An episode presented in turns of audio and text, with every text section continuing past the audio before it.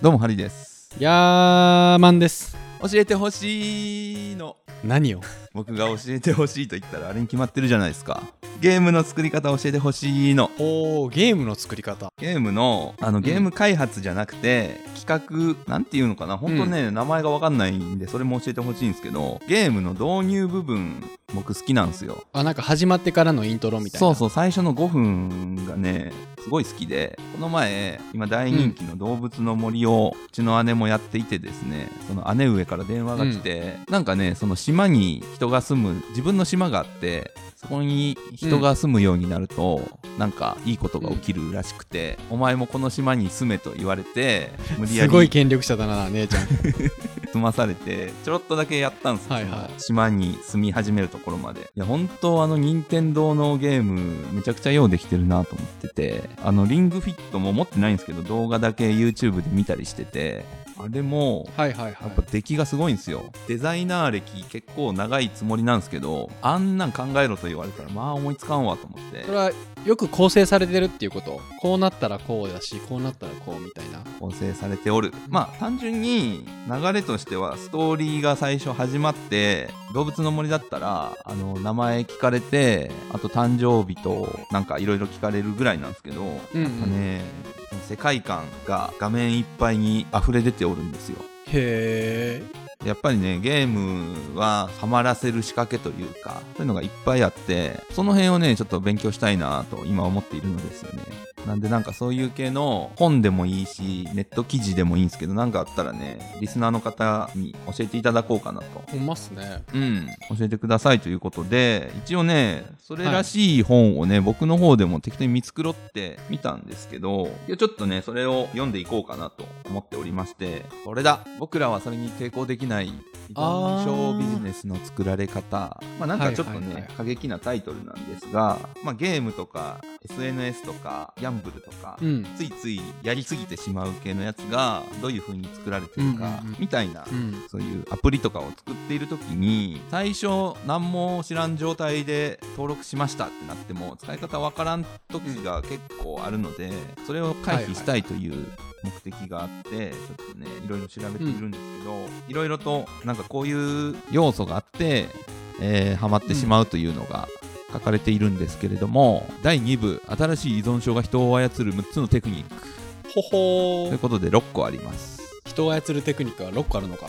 その1目標。あーなるほどね。これはなんか適度な目標があるとついついその目標を追いかけていつまでも終わらないタスクに、えー人は挑戦し続けてしまうというやつですね、なるほどなるほど。まあ、適切な目標があるとねことはいっぱいあるんですけど、まあまあやりすぎてしまうのはこの本はね基本やりすぎは良くないということを書いてるんで、えーあれなんですけど適度な目標があるとそうやっていつまでもやり続けてしまうというのと目標があると頑張れるというのがあってこの章でね面白いのがねマラソンタイムの奇妙な偏りというのがありましてどういうこと？まあ、マラソン、結構34時間かかるじゃないですか。素人が走ったら。わかりますね。でそれのゴールタイムっていうのを調べていくとパターン化しててちっちゃい山がギザギザになんていうのかなこれ。あでもわかりますよ。ちっちゃい山がギザギザになってる。これがあの、まあ、3時間3時間半4時間4時間半っていう、ちょうど1個手前にこう山があるんですよね。ああなるほどね。でつまり4時間このままだったら切れそうだぞっていう感じでこう言われたりすると、うん。4時間切ったろって言って頑張るっていうので、その4時間ギリぐらいに人が集中するっていう。なるほどなるほど。これがね目標が人を、えー動かすパワーになっていると。いや俺もゲームで言ったらね昔クラッシュロワイヤルにハマったんですよ。あーそれなんか載ってましたよ多分。あ本当ですか？知ってます、うん。あのスマホのゲームでクラッシュロワイヤルってあって。いやあれマジで中毒性高すぎてもうもうやめましたけど面白すぎましたねあれは。あれもねなんかね世界中の人とオンラインでつながって戦うんですけど適度なねあの目標みたいなのがあるんですよ。なんかトロフィーを集めていくんですけどね。それもなんかねこううまい具合に確かに目標設定されてたわ。その辺がやっぱりね流行るやつはうん。作られてるんですな、ね、1個ずつやってたら時間足らんな。6個もあるもんね。サクッとね、サクッと。じゃあ順番にとりあえず言いますね、え2番フィードバック。3番進歩の実感4難易度のエスカレート5クリフハンガー6社会的相互作用ということになっておりますと、まあ、フィードバックはなんかこの操作したことに対して反応があると、まあ SNS とかはねなんか投稿したらコメントがつくとか、まあ、ゲームだったらなんかクエストこなしたら報酬がもらえるとかそういうのがあるとまたやってしまうというのでギガ進歩の実感。これはねまあ最初作り方作り方じゃないわ。使い方がわからなくてすぐ死んじゃったりしてたのがまあまあできるようになるとどんどん難しいのっていう風に言ってしまうってこれねあの、うん。前に紹介したあのマリオの作り方本覚えてますかね、はいはいはいはい。あったあったね。あれに近いことですね。覚えてるかどうかわかんないですけどマリオ基本左から右に移動するだけのゲームであると、確かに確かに。であれをチュートリアルなしにこうみんな使いこなせるようになっていてすごいという本なんですけどまあ進歩の実感というのも学習するにつれ得意になっていくと。で難易度のエスカレートというのがまあこれも似たような感じでどんどん難しくなっていくほどのめり込んでしまうと。確かに。5番のねクリフハンガーというのがこれ聞き慣れない言葉かなと思いますが、うん。知ってます？意味いやクリフハンガーってあれでしょ。俺なんか映画で見たことあるよそのクリフハンガーっていうタイトルの映画。ああはいはいはい。そうですそうです。なんか山登りの時にこうさツルハシみたいなんでガッてやるあれがクリフハンガーなんじゃないの？うん。大体合ってです。よねなんか引っかかりとかそういう感じ？そうそうそう。あのなんかね、まあ、映画のタイトルでもあるし映画の技法みたいなやつでもあるんですよ。どういうやつかというと最後、うん。映画のラストで結末わからんまま終わるっていう、は助かったのか助からんのかようわからんみたいな。あそういうクリフハンガーっていう手法があるんやそうそうそうそう。なんかオチがつかないまま終わってしまう映画のことなんですけど、まあ、これを応用して途中で終わってしまうと記憶に残りやすいというのがあるみたいなんですよね。これがツワイガル肉効果と呼ばれている。心理学めっちゃ美味しそうやん。用語。これは達成した事柄よりも達成してないこととか、途中で中断していることの方が強く心に残りやすいっていう効果なんですよ。うん。だからなんかやりかけのことがあるとそれ別のことしててもついついそのやりかけのことが気になってしまうっていう。なるほどね。あーでも今ちょっとクリフハンガーって見てたら絶対絶命のシーンで物語が中断することを言うらしい。でもそういうことですよね。結末を見せないっていうところですよね。うんうんうん。そうですそうです。なるほど。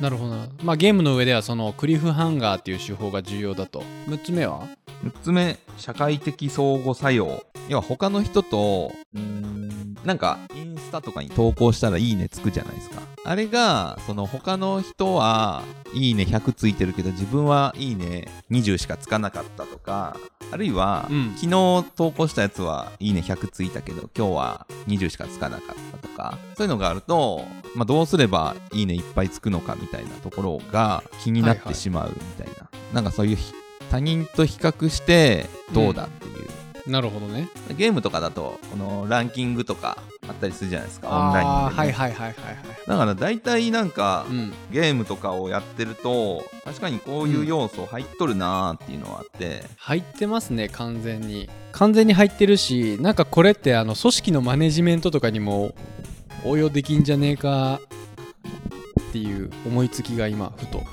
ある程度目標設定があってなんか他人とこう比較できる仕組みがあってああるとこうどんどんハマっていくんでしょなんか今の6つの要素って組織のマネジメントにも使えそうやなと思って聞いてましたね。使えますよね絶対。なんかゲーミフィケーションみたいの結構流行ってますからね。そういうスタバのなんかブラックエプロンっていう制度がスタバに確かあって選ばれし者だけが黒いエプロンつけれるっていう、へえ今ゲーミフィケーションって初めて聞いたんですけどネットで調べたら結構出てくるきますねいろいろ。なんか一時期流行り言葉でしたよへえ人が楽しんでプレイできる遊びや競争といったゲーム的な要素の考え方を他の分野に応用すること。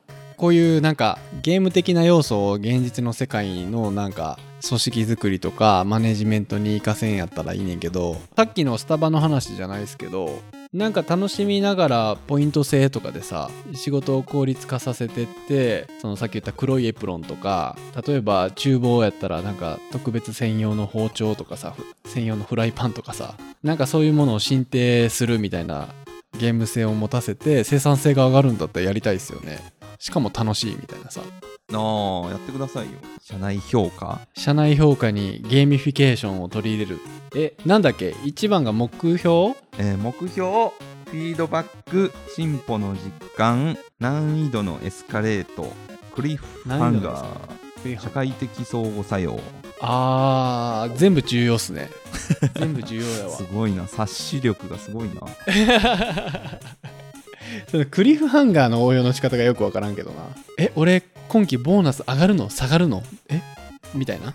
そういうことじゃないでしょ。ょそういうことではないけどボーナスの出し方はだボーナスってね多分あんまり出し方的に良くないんですよ。いやあれってもう夏か冬はあ。か決まってるじゃないですか。ランダムに来る報酬かもう来るタイミングが決まってる報酬かだと、ランダムに来る方の方がうん。長続きしやすいっへえだからもうあと何日か待てば報酬来るなというのが分かってもまあいいんですけど、うん。それだとちょっと引きが弱いっていうそれよりいつ来るか分からないけど、まあいつか来るっていう方がいいっていう話がありましたね。もうパチンコやんそれ。ああそうですよ。だから。それがハマる原因にもなってるんやな。えそれ何なんすか？ゲーム作るんすか？もしかして。いやゲームは作んないですけど何度も放送で言ってますが子供用の学習アプリ作ってるじゃないですか。あれもうちょっと面白くしていきたいなと思っててやっぱ学ぶべきはゲームかなと。ほんまやでも今言った6つの要素取り入れたらいいんじゃないですか？その教室に。なんか得点制にしてランキング作って。